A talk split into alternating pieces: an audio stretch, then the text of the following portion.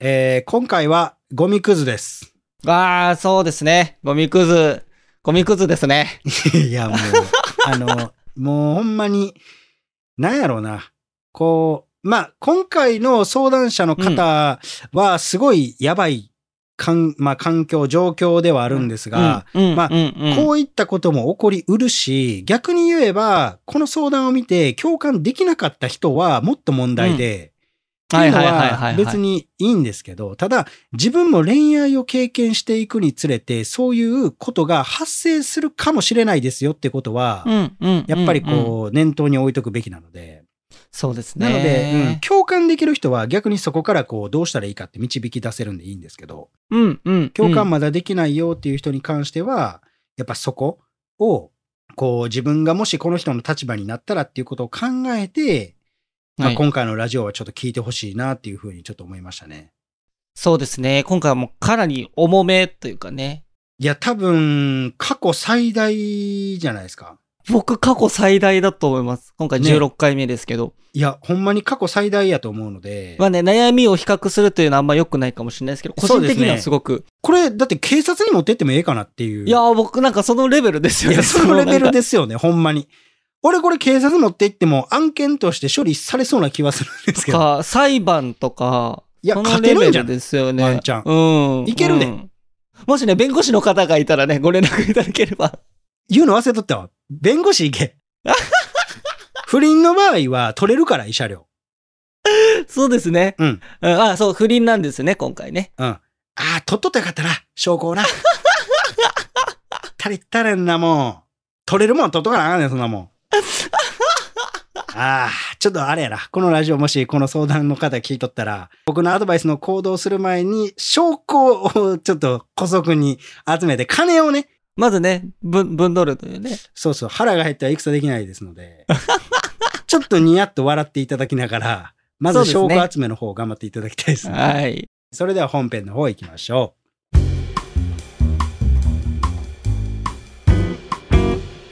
う。このポッドキャストは累計1万人以上の恋愛相談に乗ってきた TikTok クリエイタースーパージュンさんが全国の悩める人に真正面から向き合っていく人生リアリティートーク番組です。えーどうもスーパージュンさんです。構成作家の松原です。よろしくお願いしおます。願いします。す。ではね、えー早速相談メール読んでいきましょう。松原さんお願いいたします。はい。えー、ペンネーム、ネイルの卵さん。はい。はじめまして、35歳女です。34歳の彼と先日、11年間付き合っていましたが、別れました。別れた理由は、彼が既婚者、3児のパパでした。うん。携帯は見ないと決め、一度も見たことがありませんでしたが、数ヶ月前に財布を見たとき、領収書の中から、お子様ランチの領収書が出てきました。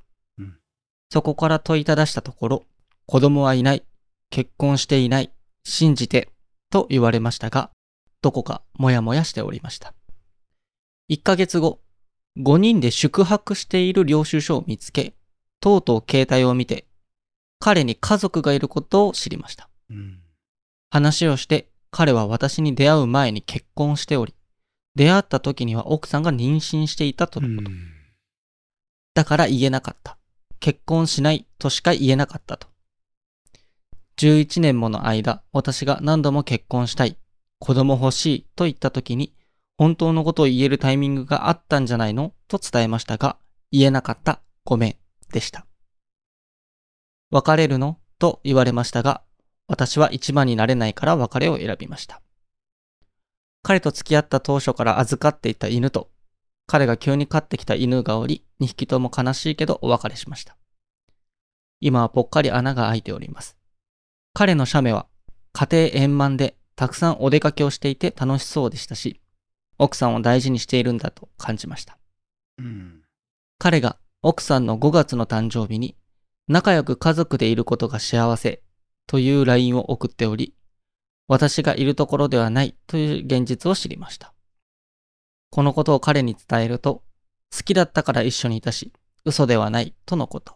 うんしかし、私とは嘘の関係でしかなかったし、11年間不倫相手だったとは想像もつきませんでした。うん長すぎました。お子様ランチ領収書の時にも一週間近くその話で喧嘩して、その際も信じて、俺は子供もいない、結婚もしていない、という彼の言葉をずっと信じていました。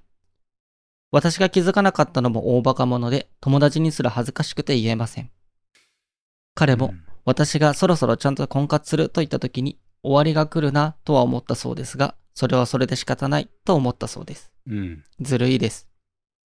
自分にも落ち度はありますが、長すぎました。11年の思い出と愛犬もいなくなり、一人になった孤独感。そして、彼のお仕事を手伝っていたので無職にもなり、今は絶望となって手につかず、食欲も4日ほど食べていません。次に向かうために進まないといけませんが、写メや LINE を見て悲しくてたまりません。うん。彼のことは大好きでした。別れたくないけど、既婚者などで別れるしかない。けど、その現実を受け止められない。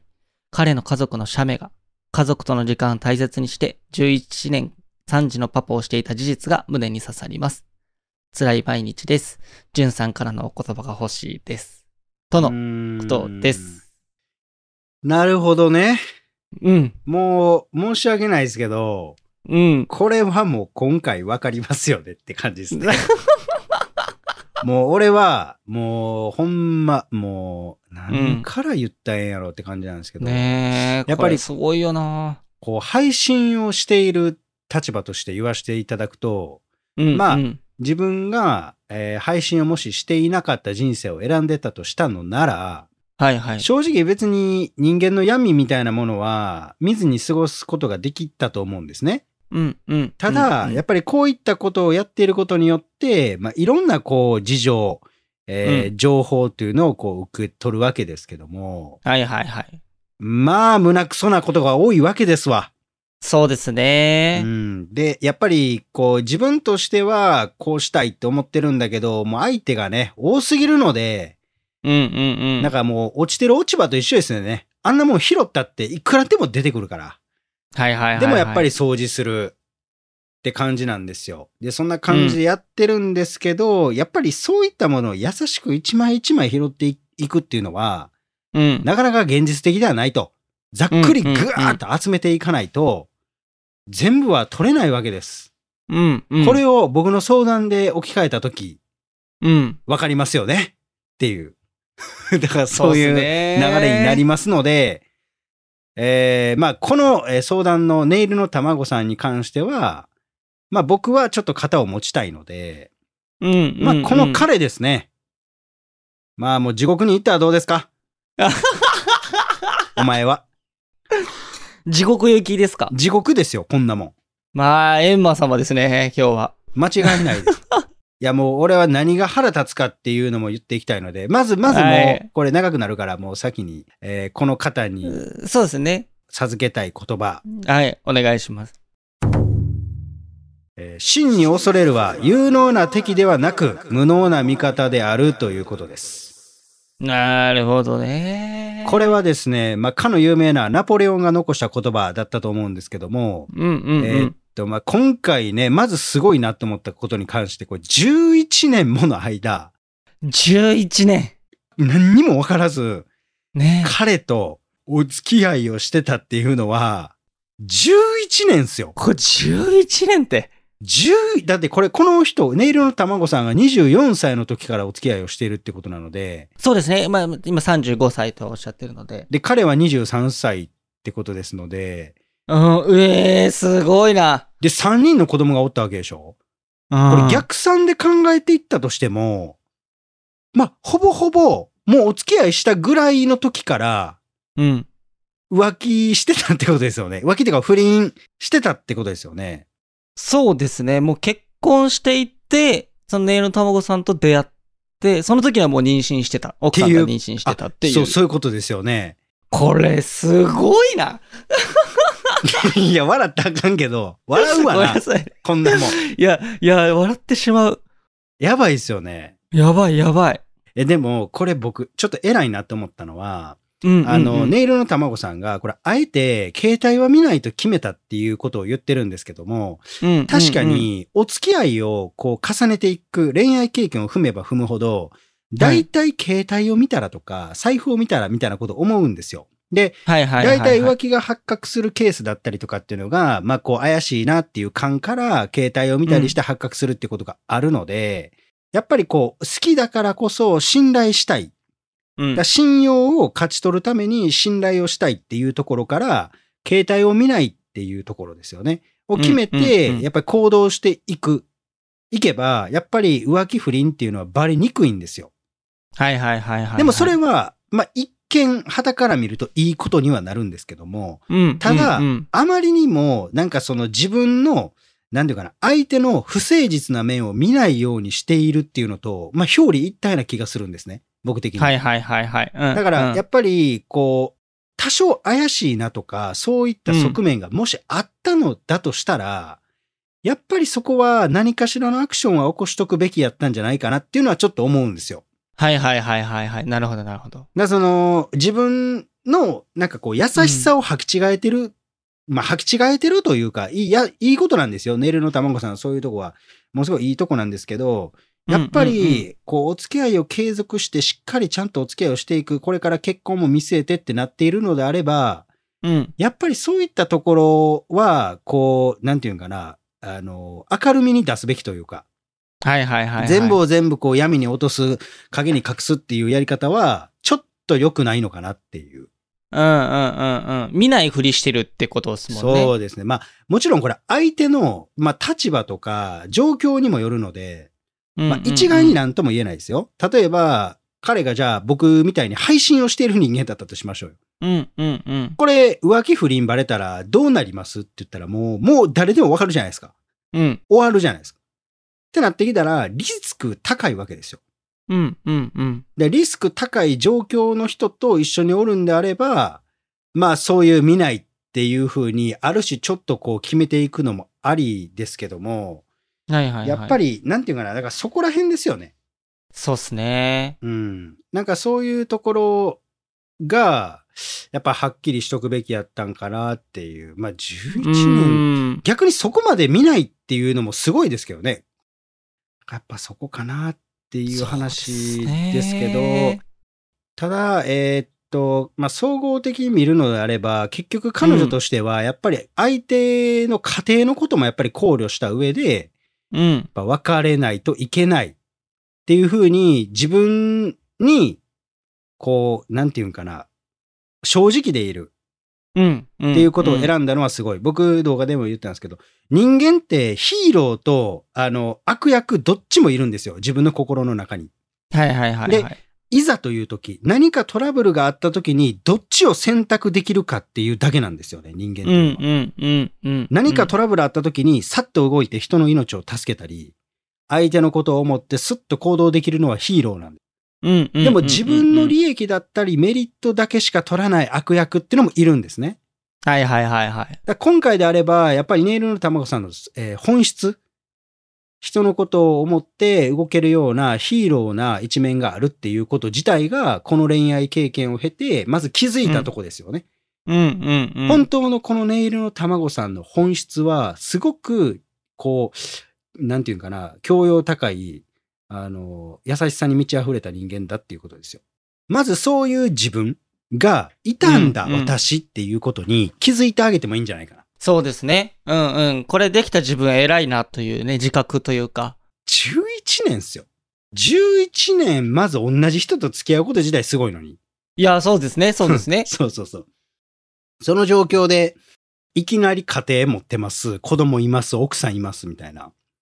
いや、やばいですよね。それで、相手から別れてくれじゃなくて、自分から、いや、別れましょう、みたいな、なったわけでしょうん。そんなん無理ですよ、普通。いや、すごすぎる。すごいですよ。まして、35歳でしょうん。まあ、結婚、お子さん考えるんであれば、別れる選択って結構取れなくないですかまあ、勇気いりますよね。厳しいですよね。別に年齢がどうのこうのとかではないけど、でもやっぱり現実のこと考えて、今ここで自分から別れを切り出すって、相当の覚悟と勇気がないと無理ですよね。そうですね。うん。だからそれをまず選択できたその決断力だったりとか、うん。そ、の自分自身のその本質うんっ。ていうのは、今回こう相談を受けていて、やっぱりこの人の人間性がうん。やっぱりすごい滲み出てるなと、うんうん、そうですね。うん、いうふうになんか僕は思ったので、なんかそこに関しては、やっぱ自信持ってほしいなっていうふうに思うんですね。うんうん。で、うんうんあとは、やっぱりこう、このネイルの卵さんがこれからまあ人生を歩んでいくに従い、まあこはうい恋愛もしていくと思うんですけども、うんうんうん、やっぱりこの人生の選択肢、人生における選択肢っていうのをまあ理解してほしいなとのいうふうに思っていて、まあそれはやっぱりその今のような状況を受け入れる道なのか、うんうん、それとも状況を変えるための責任を受け入れるのかっていう、うんうん。どっちかなんですよね。はいはいはいはい。だからやっぱりこう、今の状況を受け入れる、受け入れるっていうスタンスではなくて、その状況を変えるために、その責任を受け入れるっていう風な考え方に持っていってほしい。ああ、はいはいはいはいはい。そうすることで、で、フォーカスが彼ではなくなっていくので、うんうんうん。今、はやっぱりこう、受け入れられない彼との家族の写真が、とか、彼になってんですよ、全部。そうですね。まあ当たり前ですけどね。まあわか、わか、わかるんですよ。わかるわかる、うんうんあの、みんな一緒やから。もう絶対別れた時は、フォーカスが相手になるんですよ。うんうんうんうん。けど、あの、それを分かっているからこそ、どうしたらええんやろって考えたときに、やっぱりその人生における選択肢っていうのはあった方がいいんですよね。うん、うんうんうん、何もない、もやもやした煙の中で、ああ、どうしようとかって考えとったら、もう一向に進めないわけですよ。はいはいはいはい。だって道が分からんもん、曇ってて。そうですね。うんで、も、二つ道がファッとあったら、周りがどんだけ曇ってたとしても、道があるから進めるじゃないですか。うんうんうんうん。で、やっぱりその道筋をまず自分の中で示していくために、その二つの選択肢っていうのを持っておくっていうのは、はい。まずいいことなのかなってそうですね。思うんですね。うんうんうん、うん。まあそこかな。なんかありますその、11年も、その、なんか、言い方悪いですけど、どうやって隠してたのかなというか、その男性が。あー11年。間もここ、どう、どうしてたんだろうと思って。これは、彼は隠してたんですよ。隠してたんですけど、彼女が見ないようにしてただけなんですよ。ああ、そっかそっかそっか。そう。え携帯も見ないようにしてね。そう。だから不誠実な面を見ないっていう風に決めてたんですよ、彼女は。はいはいはいはい。なんででしょうって考えたら、それは、ネイルの卵さんが過去うにん経験してきた恋愛の経験値からそういう風なうん性格になってしまったんですよ。ああ、なるほど。も、もしかしたら、その、あったのかもしれないですね。そうです。まあおそあらーあくー過去の恋愛の経験で、うん。えー携帯だったり、何か相手のものを詮索するっていうことをしたことによって、うん。多分傷ついてきたんでしょうね、彼女は。うんうんうんうん。だか、ら、そういうことをしないっていう風に決めたんでしょう。うんうんうんうんうん。それが自分が傷つかない最善な方法って知ってるから。はいはいはいはい。でも、それが間違ってたっていうことではないけど、まあ結果こういううん。ことを起こしてるわけですよね。うんうんうんじゃあでもこれネイルの卵さんが悪いのかって言ったらそういうわけではないと思うんですよ。うん。もちろんそうですね。やっぱりね、いるんですよ、ゴミっていうの は。ご、僕はゴミ言いますよ。だってこ、これ擁護できますじゃあ、この旦 那、こいつを。俺聞きたい、世の中に。えーはい。この相談受けた時に、まはあ、いはいネイルの卵さんもこれ気づかんかったのが悪いっていう人もおるかもしれんけど、じゃあ、この男を、うんいや、この男最高やで、とかっていう やつ、俺のとこに来い、一回。いるかな確かにな。擁護はいないですね。さすがに。これをゴミと言わずして何と呼ぶですよ、いやー、そうですね。これ。どういうつもりだったんだろうな、この人は。何も考えてないんすよ。こういうゴミは。マジで。そうか。何にも考えてない。ただ、自分の性欲だったりとか、もう逃げ道なんですよ。浮気不倫って。ほんまに。はいはいはいはいだかはらい。これ、奥さんうん。とね、まあ3児のパパですわ。じゃあこれ、奥さんと喧嘩とかする。うん。で、まあそれが自分が例えば悪かったとして、謝れないでしょうね、こんなゴミは。あーじゃあうかもそのなフラストレーションどこで発散すんねんってなったら浮気不倫なんですよ。なるほどな。た本当に逃げ道ですね。そう。だからこれをほんまに奥さんとぶつかってしまったら、やばいっていうことを彼は知ってるんですよ。うんうんうんうん。もう自分の感情をコントロールできないって彼自身が分かってるから、うん。他で発散するんですよ。はいはいはいはい。しかもましてこれ3時っていう、この家庭内環境がもうできてるので、うん、そうですね。これじゃあ奥さんと別れたら養育費だったりとかっていう問題もちらついてくるじゃないですか。うんうん。っってなったら、、もうわ別れれる環境じゃなくなってきてるんですよね。なかなか。っそうですね。ほんとそうですね。てなったら、家庭内の内部で起こった問題っていうのは、やっぱりすぐに解消するべきじゃないですか。うん、うんうんうん。だから、その家庭内の問題を外部で発散させようとするから、その利用先がネイルの卵やったんですよ。うんうんうんうんうん。じゃあ、それって何か問題が起きた時に原因から逃げてないってなるじゃないですか。うんうんうんうん。じゃあ、原因から逃げたら解決できてないからまた同じことでなるでしょ。はいはいはいはい。で逃げてるんですわ。うわー、そっか。うん。で、利用されるんですよ。だからそれをゴミと呼ばずして何と呼ぶかという。ほんとそうですね。でしょうーん。いやー、3時のパパ。これが教育とか言うてんすよ。いやー、そうですよね。これがですよ。もう、皆さん、 聞いてください。これが、教育とか、うんぬん抜かしとるわけですわ。選挙演説みたいになってますね。いや、ほんまに。山本太郎か俺か言われるぐらいの、ほんまに。向こうは、あの、消費税廃止やけども、うん。うちはもう教育廃止ですよ。なもんいや、もう僕は、もうだから、こんなん見ててもう腹立つんですよ。うん。ほんで、こういう親に限って、自分がやってることがあかんことって分かってるし、どういう気持ちかとか全部分かってるから、やるなって言うんですよ。こういうやあーつそにうか限そっうてか、そうか。自分やってるから、うんうんうんうん。お前新喜劇の演者か、アホ言うて。台本通りやな、ほいで、みたいな。ほんまに。うん。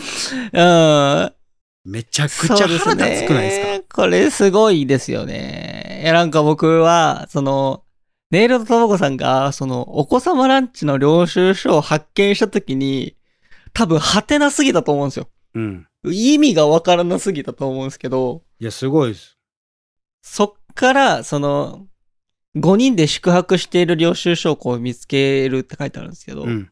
その、その血の気の引き具合やばそうだなと思 っちゃいましやばいですた。よ。想像したときに。すごいですよ。だからもうお子様ランチのあのオムライスの上に旗刺さってるでしょ。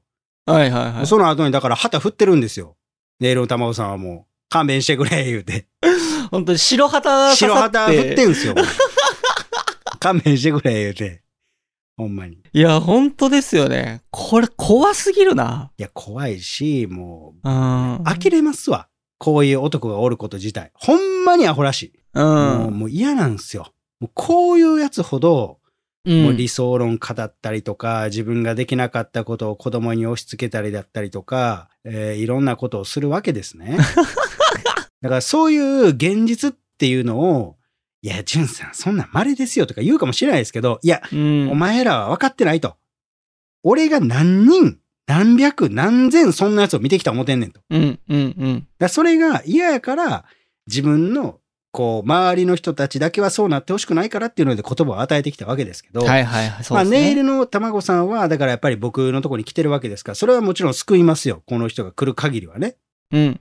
こういう人をまず選ぶべきではないし、どういうふうに精査していったら、こういう人を発見できるのかっていうところに関しても、やっぱり、えー力をつけていってほしいなと思うわけです。はい、そうですね。で、あのーまあ、不倫ですね。僕不倫めっちゃ嫌いなんですけど、浮気とうか。ん、うん。うでん、これ、今回、家庭を持っている男性を好きになってしまうのは変なことなんですかって言われることもあるんですけど、はいいやはいはいはい。これはね、当たり前なんです。おー、なるほど。当たりうん。うん前ですよ。だって、既婚者の男性が魅力的に見える理由って何でかわかります、もいや、わかんないな。う簡単なんですよ。だって、既婚者の男性って、うん。嫁が栄養を考えたバランスのいい食事を食べて、うん。で、部屋も綺麗で、ストレスフリーで、まあ、休息もできて、仕事、仕事でもバリバリ活動できる体制が整ってるわけじゃないですか。はいはいはいはい、はい。そんな完璧な状態の人間を見てるんですよ。コンディション最高ってことですね。そう。そら魅力的に見えるよ。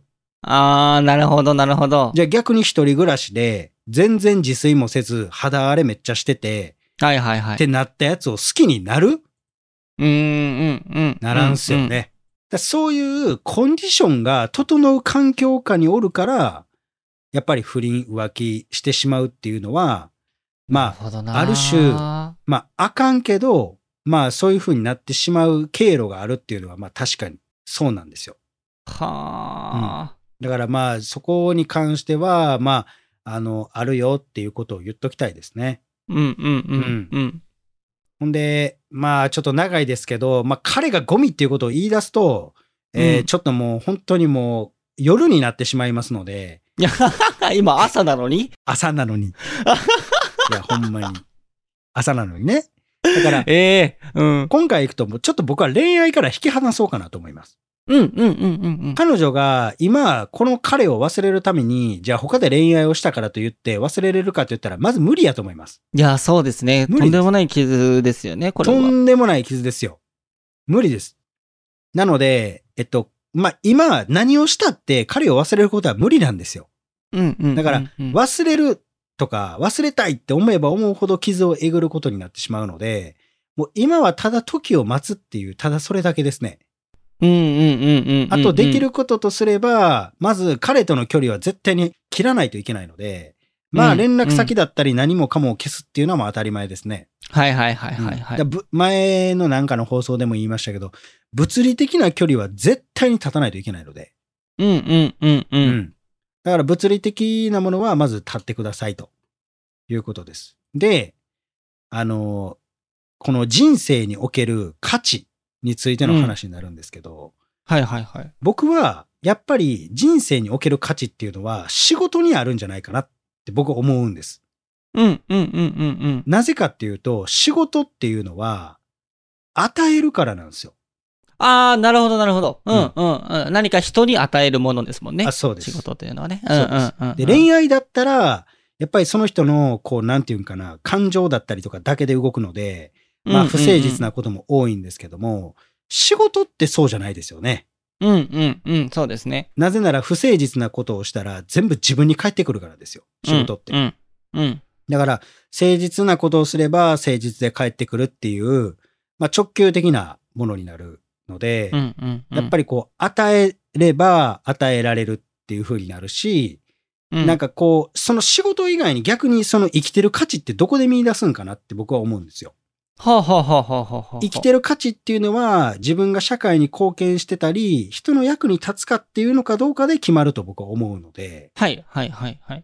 であれば、ネイルの卵さんが、まあこれ名前通りネイルのことをやってるのか、何をやってるのかは知らないですけど、こう自分自身がやっている仕事に対して、まあ今は無職って言ってるけど、これからもし就職とかするんやったらね、うんうん。自分がやっていることに対して、それを人の役に立ってるだったり、その自分がやったことに対して、その人たちがどういう感情で、あのうん自分に対してこう感謝だったりとかっていうのを見たときに、やっぱりそこに価値を見出せるようになっていってほしいなって思い思うんですね。うんうんうんうん。そこに価値を見出すことができていったら、まあ恋愛今回のこの傷っていうのも、完全に修復まではいかなかったとしても、うんうん。やっぱある程度なんかそこの薄まるというか、次の恋にしっかり踏み出そうっていう意欲にはなるはずなんですよ。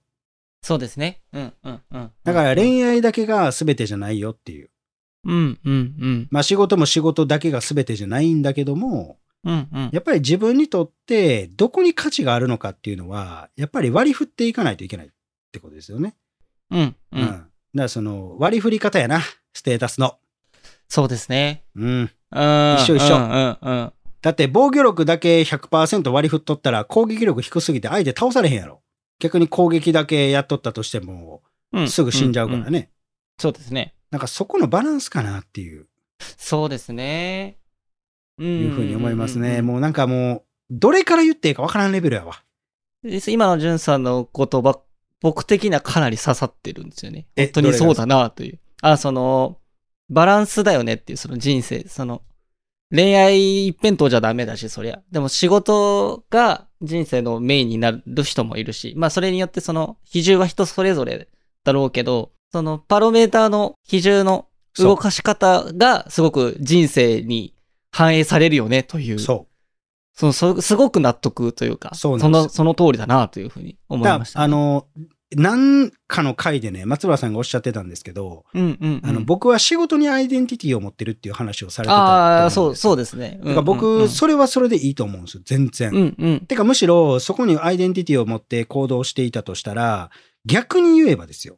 うん。じゃあそこにアイデンティティを持っていて、共鳴する人が出会ったらどうなるってなったら、うん。まあ、かなり恋に落ちやすいと思うんですね。はははははは。だって自分がこう注力している部分に同じような考え方を持ったああ、そう異です性がね来。た時に、まあ、惹かれるじゃないですか。聞かれますね。興味持つじゃないですか。うん。うんそっから恋って始まるから。うんうんうん。けどやっぱり、りそこだけってなってくると、なかなか難しいので、まあ多少息抜きする場所だったりっていうのは必要になるんですけど、まあだからそういうことですよね、ほんまに。うんうんうん。注力する部分は恋愛であったとしたとしても、やっぱり他にもこうバランスを見るために、こう割り振る力っていうのも別に常日頃出すわけじゃないけど、別に持っとくっていうだけですから。うんうんうんう。うんだからそれだけしたら僕はいいと思うんですけどね。そうですね。うん。もう全、なんかもう、辛いな、こっちが。いや、めちゃくちゃ辛いですね。うん。う辛いん。だから孤独感、うんあ、ー彼の仕事もいや手伝ってた無職にもなりって、全部失ってるからね。。うん。そのね、あの、家族写真見るのも本当辛かったでしょうし、まあ食欲もなくて、よっぽど食べてないと言ってるんですけど、やっいぱや、これご、飯だけはしっかり食べてほしいですね。もうね、この彼ね、俺刺されんくて、まだ幸せや思わなあかんで。いやー、確かになこんなん刺されて文句言われへんで。このラジオで言ってええか知らんけど。い いや、ほんとそうでや、すよね。気持ち考えてみこれ。ほんまえぐいで。えぐいえぐい。これ、こんなもんね、こんなん事件になってね、裁判員制度みたいなのあるじゃないですか。はいはいは いはい。全員こんなもん、彼女の肩持つアホ。いや、それはわかんないですけどね。裁判にならないといやね。ばい、わかんないですけどね。その文面だけ見たら確かにそういう気持ちにはなりますよね。 11年ものお前、蝕まれ続けて、お前、どないすんねん。お前ほんとそうだな俺もうこの、もう申し訳ないですけど、もう彼の家族は関係ないけど、お前のパパ、チンカスやでって言いに行きたいですもん。いや、絶対ダメ。そんなん絶対ダメだよ。ちゃちゃちゃ、やらないですよ。やらないですけ ど、もう俺がこの彼女の立場やったらやっちゃういかもやしれない。いや、復讐したくなりますよね。なりますよこれはね。もう言いたいですよ。いやー、で、その、この11年間が無駄だとは思ってほしくないですね。いや、無駄だと思ってほしくないです。大丈夫ですよ、ネイルの卵さん。絶対大丈夫。 うん。もう次はもうあなたの番です、言うて。言うに行かなあかんねうん、んこのうん彼に。うん。今、あの、Unext で550円で借りられますんでね。あの、映画の方いいです。ね。あ、そっちの話じゃなかったで あ、いえいえ、全然500円で見れるんだと思って。す。ごめんなさい ちょっともう薄いボケになったので。いや、ほんと頑張ってほしいですね。うねいろん。んちなょっ王とさんほんまに、あのー頑張りましょはい、頑張りましょう。うん。もうそこだけですから。う。うん。ちょっうと、ん、まあ、どういうアドバイスになったかはわかりませんけども、うんまあ、とりあえず前半僕が言った部分だったりとかを、まあ、か加味した上で、まあ、ちょっとこう、日頃の生活に、まあ、アクセントうんだけ付け加えてくれればうん、うん。いいかなっていう。で、まあ、辛い時には僕の動画だったりとか、まあ、それこそこのラジオでもいいですしね。うん。全然、うんあ、の、出演しながら、こうやるっていうのもやってますんで、まあ、そこはまた送っていただければ。そうですね。うん進捗とかね、現状こうなってますみたいなことも送ってきていただけるととても嬉しいです。そうですね。嬉しいので、うんよろしくお願いします。うんお願いします。